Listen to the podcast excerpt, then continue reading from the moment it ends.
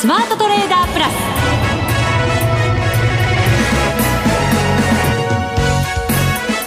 ス。全国のリスナーの皆さんこんにちは。内田まさです。ここからはザ・スマートトレーダープラスをお送りしていきます。この方にご登場いただきましょう。国際テクニカルアナリスト福永博之さんです。こんにちは。よろしくお願いします。よろしくお願いいたします、はい、さて日経平均は今日は80円87銭安で終わりました。1万9353円77銭。はい。ちょっとね、じりじりとなんか上値が重たくなってというか、まあ、前回お話した時に、はい、えー、っと、これは、あ8月14日のね、はい、安値を切るとっていう話をしましたけども、はい、まあ、結果的にその週末に8月14日の安値を先週末ですけども切ってしまいましてそうなんですよね。で、えー、そのあたりでやっぱりすごい重い感じのこうね動きというかチャート見てもね、えー、なんかこう落ちちゃってもおかしくないんじゃないかという形になってて。その通り。ですね。あとあの昨日もね、はい、あのニューヨークダウがその前日に大幅高しましたから、まあ、200ドル近く値を上げたのでえー、そこでこう高く始まったんですけども結果的にはあの、まあ、陰線を引いて終えていると。そうですね。値動き自体はそれほど大きくなかったんですけどね。はい、陰線ってなるとやっぱりちょっとネガティブな感じになりますよね。そうですね。で特にあの、まあ、5日移動平均線をここあの8月のですねこれはいつからですかね。えっと9日から？はい、一旦下回ってその後一度もというかまああの上回った期間っていうのが1日2日あるんですけどただそれ以外は全部下回ったままなんですよね。あじゃあ抑えられちゃってるような形なんですね。ええ、あとその5日移動平均線は、まあ、下向きをずっと続けているっていう流れになってますので、まあ、本当にそういう意味ですと、あのまあね、心配されているような暴落とかは今のところは発生はしてませんが、ただ、本当にあの売り圧力でじわじわと押さえつけられているというね。そうですよ、はい、あの株価に同じことが言えるかわからないんですけど為替の場合って、はい、やっぱりじわじわじわじわ動いていく相場って、うん、なんとなくこう長続きしてなかなかこう雲が晴れないっていうような、トレンドになる時が多いじゃないですか、ね、株の時ってどうなんですか？株もねやっぱりそういう、まあどちらかというとその為替の方がレバレッジが効いている分ですねえー、まあ動き始めるとっていうところはありますけど、まあ株の場合にはほら本質的には期限とかないですし、はい、まああの為替ももちろん FX の場合ないですけど、ただそのレバレッジが効いている分、要はあの現物か信用かで考えると、為替の方はまあほぼ信用取引で取引をしているのと同じことになりますよね。で、株の方は現物での取引ということになると、まあ、よく言う、まあ、塩漬けはよくないですけど、はい、まあ持っててもね、大丈夫と。ただ為替の場合には強制決済が、まあ、ロスカットが入ってくるということになりますから、まあ、ですからそのあたりでその今の内田さんの話のようにじわじわじわじわこうねあの損益状況が悪化していく中でえー、きっかけが出てくるとっていうのがありますからね。そうなんですよね。じわじわ、はい、じわじわと真綿でみたいな感じ いや本当ね、はい、でまあ日経平均の方は、まあ、一方であの200日移動平均線をなんとかまあ維持しているっていうことにはなるんですけど、はい、もう本当にイベント待ちの状態でですねこの状況から脱するためにはっていうかどちらかというとみんなやっぱ下方向見てるんじゃないかと思いますけどね。そうですね。えー、ただまあジャクソンホールで今日イエレンさんの発言が、はい、今日明日ですね、はい、ありまして、えー、もちろんドラギさんの発言も注目が集まってるわけですけど、はい、それもジャクソンホールが終わるとなんとなく夏相場も終わって、うん、いよいよ今年後半の秋相場がスタートってことになりますよね。夏休みに入ってらっしゃった方々も戻ってきて、はい、本格的に動き出すのがようやくその頃ということになりますから。そうでございます、はい、なので取引参加者もねやっぱり外国人投資家あるいは日本機関あの国内の機関投資家もまあ、そういう意味ではあのお休みを終えてみんなが本格的にこう戻ってくるっていうところになりますから。トレンド出やすくなりますよね。そうですよね。ですから今のこの薄商いの中であの、まあ、できればある程度のある一定の水準で下げ止まってもらってそこからまあ反発のね、まあ、下に行く場合ももちろんありますけど反発の機会を伺うなんていう動きになってくれるとですね、はい。えー、いいとは思うんですが、まあ、その場合にはやっぱり商いが膨らむことがね最低限必要になりますのでまあ、その辺もあの内田さんの話にあったようにやっぱり参加者が戻ってきてるかどうかのねあの、まあ、判断基準になるんじゃないかと思いますけどね。はい。さあ今日もお話たっぷりいただいていきましょう。この番組を盛り上げていただくのはリスナーの皆様です。プラスになるトレーダーになるために必要なテクニック、心構えなどを今日も身につけましょう。どうぞ最後まで番組にお付き合いください。この番組はマネックス証券の提供でお送りします。スマートトレーダー計画、よーい、ドンそれでは、まずは足元の相場振り返っていきたいと思います。日経平均株価、改めて80円87銭安19,353円77銭。今日は高かったのが10時24分、19,428円55銭。えー、安値は5番につけていて2時37分ですね。19,351円92銭ですから、まあね、値動きの幅はとっても小さかったと。そうですね。いうことになりますね。本当にそんな状況ですね。はい。で、あと、取引時間中、その下げ幅を縮める場面があったところなんかでは、はい。あの、値上がりの数と値下がりの数が、まあ、値上がりの方が多かったんですね。あ、そうですよね。ええ、なんか、今週に入って指数下がってても、値上がり銘柄数の方が多いとか、え、そういう日もあったような気がしますけど。そうですよね。ですから今日は大引けにかけて、多少ちょっと売り物に押されてですね、あの、値下がりの数が1000銘柄を超えて、だいたいまあ今日で言うと49%ぐらいのあの、割合まで、あの、値下がりの銘柄数が、こう、ちょっと増えてるんですが、はい。えー、ただ一方で、あの、今お話してますように、まあ、1000銘柄程度っていうのはね、うん、それほど、あの、まあ、売りにどんどん傾いてるっていうような状況ではないので、そうですね。はい、まあ、900銘柄近いのが値上がりになってますから、一部でも、はい、そうするとそんなに変わらないよねっていう。ええそういうことですよね。ねはい。ですので、あのー、まああ、今の相場っていうのは、それこそ、まあ、よく言う、その森を見て、木を見てっていうね、話をするんだとすると、まあ、やっぱり今、木の方を見るべき相場なのかなというね、まあ、そういう状況になってきてる可能性はありますよね。はい。はい。で、あと、新興市場なんかも、あのー、まあ、今日はジャスダック、マザーズともに、小幅ですけども。そうですね。マザーズがちなみにプラス0.56ポイント、1085.50ポイント。日経ジャスタック平均、しっかりでしたね。11円64銭高、はい、3364円75銭となっています。そうですね。この後やっぱり個別がしっかりしてたっていうことの表れですかね。はい、だと思いますね。はい。ですので、本当にあの、まあ、あこんな風にですね、指数が動かなくなっても、あの、一応まあ個別株が動いてるっていうことだけでもですね、うん、まあ個人投資家の方から見ますと、あの、まあ、なんでしょうかね、えー、売買できる、まあ、場所があるということになりますから、はい、まあ、このあたりはまだ、あの、そんなに、なんでしょうかね、動かないからって言ってですね、悲観的になる必要がない、えー、ポジティブなまだ部分かなというふうには思いますよね。ですね。今朝も一巡して、はい、まあ、レポートなんかも発表されて、個人投資家の方々も、一波あった後のまた二波、三波。三波っていうかな。言わないかな。内田さん、また言葉作りましたね、今。大変失礼しました。いやいや、いいんです。でもよくわかりますよ。はい。ね、そういう波をなんかね、取っていけるような、まあ、そういういい銘柄だったらね、はい。そうですね。だと思うんですけど。ええ、そこでですよ、まあ、先ほども冒頭話がありましたように、8月はもう来週で終わりですよね。終わりです。で、9月に入ってですよ。みんながマーケットに帰ってくるっていうことになった時に、まあ、いろいろイベントがあるじゃないですか。はい。ね。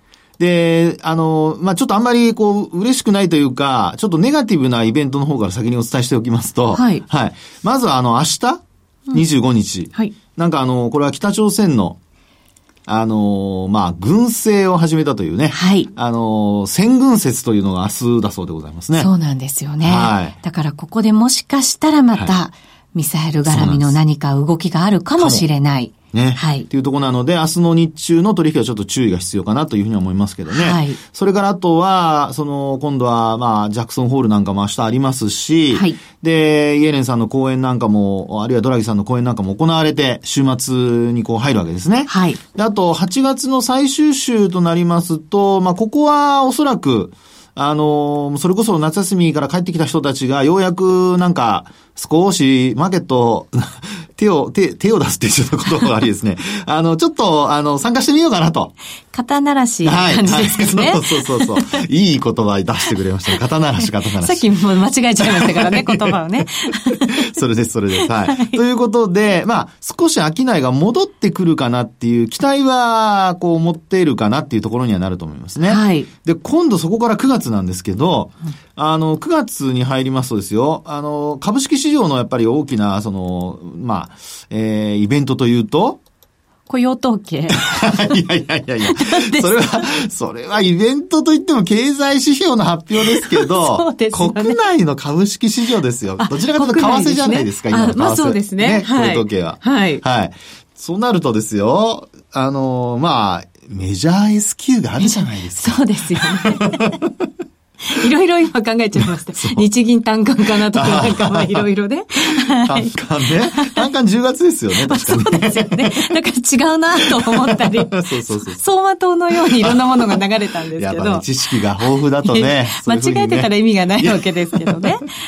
いやいや、まあそういうふうにですね、いろいろこうあるわけですけど、はい、これあの、9月の、えー、S q 今度はあのメジャー S q になりますから、はい、で、これ9月の7日が最終売買日なんですよね。うんで、その、まあ、S q と絡めてですよ、あの、先ほどのちょっとネガティブなイベントと、あの、まあ、関係性をあえてこう日付を並べてみると、はい、9月の 7, 7日がその S q で、メジャー S q で、で9月の9日、うん、これがどうもあの北朝鮮のですね、建国記念日になるらしいです。あ、そうなんですね。はい。はい。ということで、まあ、あの、7日、9日っていうですね、まあ7日がですから、まあ木曜日、えー、最終売買日ですので、木曜日になりますね。はい。で、あと9日が土曜日なんです。はい。なので、えー、そういう意味では、あの、週末のお休みの間に何かあるってなれば、まあ、収書に何かしらの影響を受けるというのがね、うん、可能性とは考えられると。はい。ですから、まあ、9月の、あの、初旬というのは、やっぱりなるべく、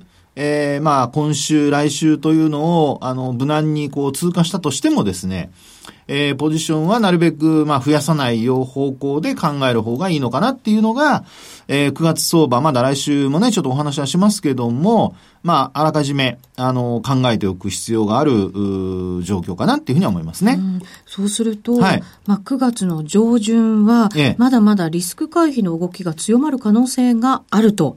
それを、まあ、警戒しつつ私たちはトレードをする、もしくはポジションを持つ、解消する。っていうことをしておかなきゃいけないわけなんですね。はい、その通りです。はい、で、そのリスク回避の動きを、そのオプション、あるいは、あの、まあ、先物の S q と絡めて考えた場合にですね、はい、えー、例えば、せあの、先週もお話したかと思うんですが、プットオプションそうです、そうです。はい、プットオプションの、あの、縦玉の残高ですね。はい。で、あの、リスクヘッジのためには、例えば先物を売るであるとか、あるいは、あの、まあ、えー、先物でもラージもあればミニもありますしね、うん、個人の方もミニを使ってっていうこともできますし、はい、えー、まあ、リスクヘッジの方法はいろいろあるんですけど、今お話してます、プットオプション。これはあの、まあ、仮にですよ。価格が上昇しても、損失が限定という特徴があるんですよね。はい。ですから、あの、売り立てした場合、先物売り立てした場合に、その後か、あの、価格が上昇してしまうと、まあ、損失は無限大っていうことになりますから、それをですね、ええー、まあ、回避する方法はないかと考えると、このプットオプションっていうのを買うのが、まあ言ってみればその掛け捨ての保険のような感覚で使えるってことになるんですよね。損失も限定的そうです、そうです。はい。で、あの、まあ、仮に、あの、プットの場合ですと、売る権利なので、えー、株価が仮に下落した場合ですと、その分、あの、そこで、えー、まあ、マイナス分を補ってくれるという。うんで、そのマイナス分を補ってくれるかどうかの、まあ、基準といいますかね、これ自分で選べるんですけど、はい、これあの、売る権利を売買しますので、その権利行使価格というのがあるんですよね。はい、で、そこで、あの、権利行使価格の、あの、今、あこう見てますと、だいたい125円刻みで、こう、オプション、プットオプションがあるんですが、はい。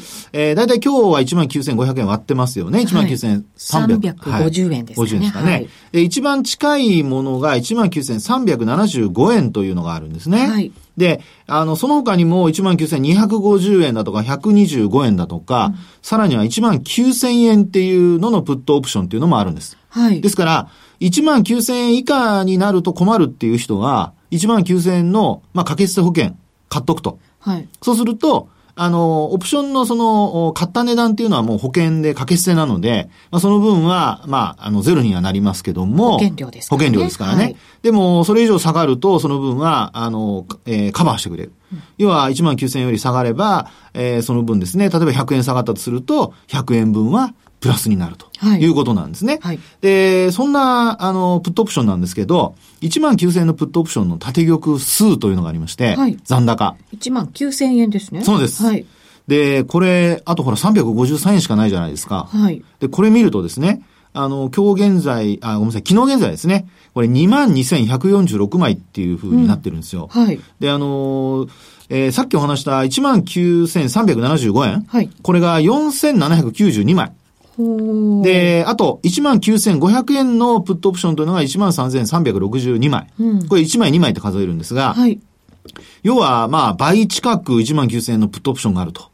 そうですね。ね。ねで、これ、プットオプションって買ってる人だけじゃなくて、売ってる人との、やっぱりあの、まあ、あオークション方式で値段決まってますので、はい、そうなるとこれ売ってる人がいるわけですね。いますね。ええ。で、買ってる人は下がるとその分プラスになりますけど、そうです。売ってる人は、これ逆に下がるとですね、マイナスになっちゃうんですよ。はい。権利行使に応えないといけなくなるということで。はい。相手方が、ある意味、損失は限定されてないってことですよね。そうです、そうです、その通りです。下がれば下がっただけ損失を受け止めなきゃいけない、はい、そういうことですね。ね。あの、行使する人に対して答えなきゃいけないので、その分払わなきゃいけないと。はいで、そうなると、これね、あの、今お話している、そのいろんな、まあ、イベントがあるじゃないですか。そういう中で、この1万9000円のプットオプションの、これも前回お話しましたけど、残高がですね、なかなか減らないんですよ。ああ、減ってないんですね。そうなんです。はい。でね、あの、前回お話した時のオプションの残高ってだいたい2万1000枚とかだったんですけどね。はい、そうでした。はい。それがもう今2万2000枚超えて、来てるんですね。はい。なんか変な、じわじわとさっきの真渡り食いじゃないですけど、少しずつ増えてきていると。下を意識している人たちが徐々に増えてきている、はい、そういう可能性ありますよね。はい。なのでですね、ちょっとね、あの、これからの株価の動きを考える場合にですよ、あの、まあ、1万9000円台、特に前半で今踏みとどまってますから、あこのプットオプション、もう掛け捨ての保険というふうに考えてる人は、基本的にはもうほったらかしにすると思うんですよね。うん、ですから、あの、減る必要はないんですけど、はい、あの、増えなければいいと。なるほど。増えなきゃいい。そうです、そうです。はい、ですから、これが増えるような状況になってきている、あるいは、こう、商いが活発になるっていうね、その時には、あの、比較的、こう、下値不安というのが出てくるということも考えられますので、はい、あの、突然、こう、まあ、あの、価格が大きく急落するって言った時にですよ、その時に、えー、それが長引くのか長引かないのかっていうところは、そういったそのプットオプションの縦玉を置いとくのか、あるいはもう返済しちゃうのかで決まっちゃいますよね。はい、で、もちろん期限付きなので、9月の7日までという限定にはなるんですけど、S q はい。はい。S q までということに、S q 前日までということになるんですね。あるいは S q までということにはなるんですけど、下がると思う人はほったらかしますよね。そう思います。だって利益増えますから。ね、増えますもんね。うん、はい。ということで、あの、縦玉が、まあ、減ればもちろんいいんですが、この1万9000の縦玉が少なくとも、まあ、減らない限り、あ、減らなければ、まあ、あの、減らなくてもですよ、ごめんなさい。減らなくても、あの、いいんですけど、増えるような状況になってきたときには、はい、みんながちょっと、ね、あの、下を見始めてると。特にあの、ですから来週何もなさそうな一週間。というのはですね、今週終わってから、週末終わってからの動向というところではですね、えー、このオプションの動きというのもちょっと注意をして見ていただきたいなというふうに思いますので、はい、えー、現物株の商いが戻ってきて、値動きもちょっと活発になってきて、でなおかつオプションの動きもなんていうふうになった時に、下方向な時にはちょっと注意を皆さんしていただきたいというふうに思いますね。はい、わかりました。プットオプションのその縦玉、増えていなければいいが、増えていたら注意が必要と、はい、はい、いうことでした。以上、スマートトレーダー計画用意ドンでした。日本株投資をお楽しみの皆様、今、新大統領が誕生し、注目のアメリカへ投資してみませんか？米国株に興味はあるけど、英語だし、知らない企業も多いし、なんだか難しそうだなと思っている方。実はそうではありません。米国株は1株から購入可能。株価は100ドル以下の銘柄が多く、1万円もあれば、あなたもアメリカ企業の株主に。少額から投資でき、始めやすいのが米国株の特徴なんです。多くの企業では配当は3ヶ月ごとに支払われ、配当金をもらえる楽しみがたくさん。最近は日本でもサービス展開しているアメリカ企業が増えており、日本人にも身近になったことで、米国株投資を始める方が増えています。マネックス証券の米国株取引サービスはお得がたくさん。手数料は業界最安水準。特定口座にも対応。取扱銘柄数はオンライン業界最多の3000銘柄超。さらにさらに、米国株を初めてお取引されるお客様には、最初の20日間限定で、取引手数料を最大3万円までキャッシュバック。米国株なら、マネックス証券。今すぐ、マネック証券、米国株で検索。当社が扱う商品などには、価格変動などにより元本損失、元本超過損が生じる恐れがあります。投資にあたっては、契約締結前交付書面などを必ずお読みください。マネックス証券株式会社、金融商品取引業者、関東財務局長金賞第165号。ザ・スマートトレーダープラス。週のハイライト。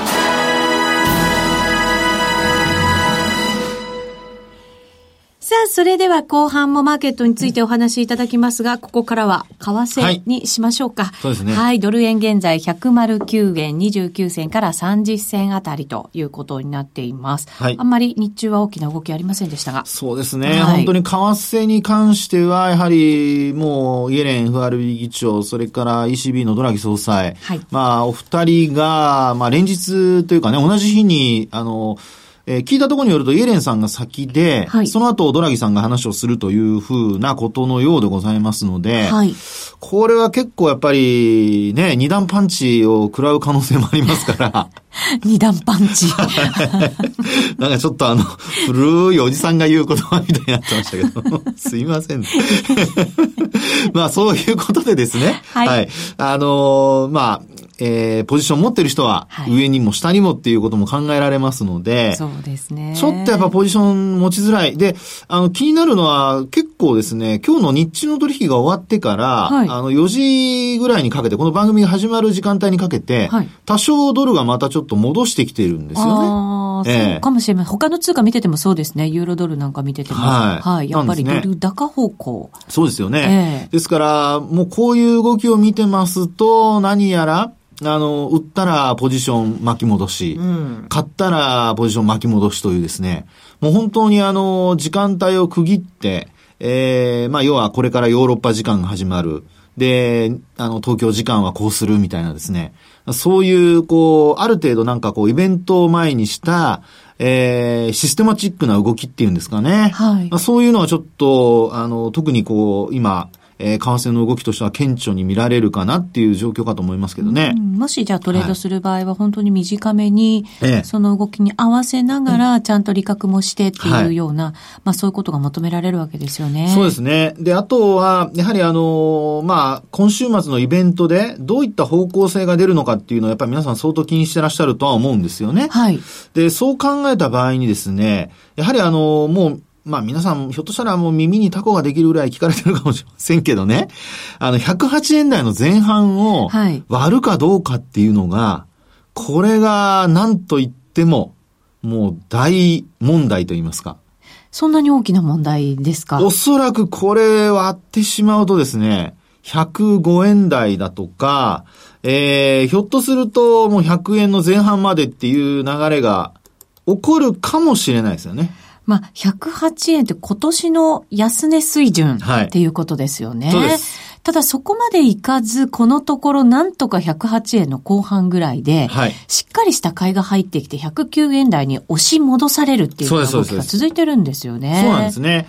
で、その背景をですね、テクニカル的にはどう考えればいいのかっていうふうに、こう考えてみますと、はい、一つは、えー、例えば一目均衡表なんていうのの、あの、日足じゃなくて週足なんかを、はい、はい見ていただくとわかるんですけど、ちょうど、あの、今年の7月あたりにですね、あの、まあ、これ FOMC の前ですかね、うん、あの、4月の10日、えー、の週ですか。はい、まあ、この時に114円台の、まあ、ミドルぐらいまで、えー、ドルが上昇して、その後は結果的には、まあ、円高方向に触れたドル売りの流れになった。はい。で、あと、ユーロがまたドラギさんの発言等でですね、えー、強くなったり、あるいは経済指標が良くて強くなったりということで、えー、ユーロドルでも今度はドルが売られる展開になって、で、まあ円高にも触れてしまった。はい。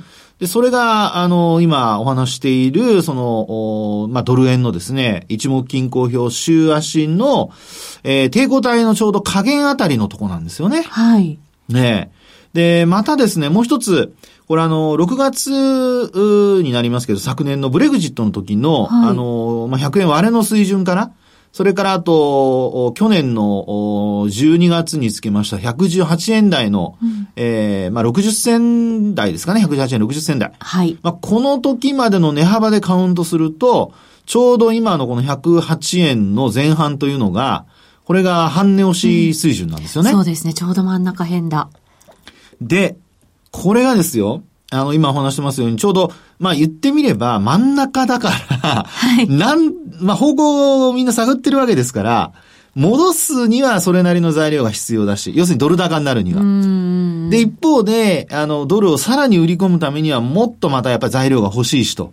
はい。いうことでですね、これ本当に気迷いの、あの、まあ、ミドル水準にですね、今お話したような値幅のミドル水準で、もうなんか、行ったり来たりを繰り返していると。はあ、ちょうど分岐点なんですね。ねですから、ここをですね、さっきお話した割り込んだっていうような状況になったとしますと、これはもうみんな一気火星におそらく売ってくるでしょうし、はい。ええー、で、あと、まあ、ポジション持ってる人も一応はまあ買い戻しもするでしょうけど、ひょっとしたら売り乗せしてきたりとかっていうことも考えられますから、まあ、そうなるとですね、えー、まあ今お話した値幅でカウントしますと、61.8%押しというのが、えー、105円の、またこれもミドル。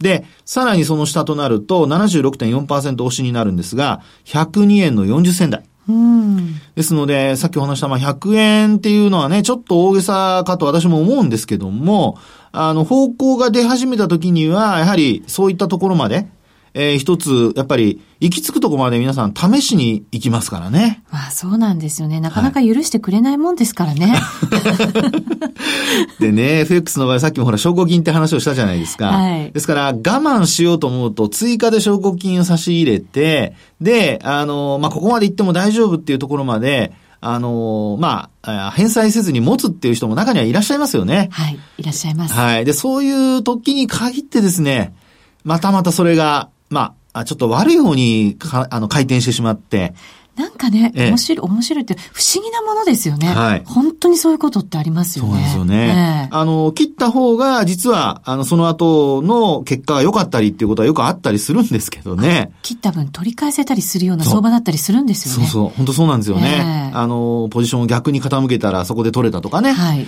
で、もちろん今回そうなるかどうかはわかりませんけど、まあ、今お話しますように、週足で見た場合の一目均衡表のちょうど低5台の加減あたりというのが、えー、今お話した先ほどの値幅でいったところの半値押し水準というところになってますので、えー、そういったところをちょっと中心に、あの、今週から来週どちらの方向に動くのか。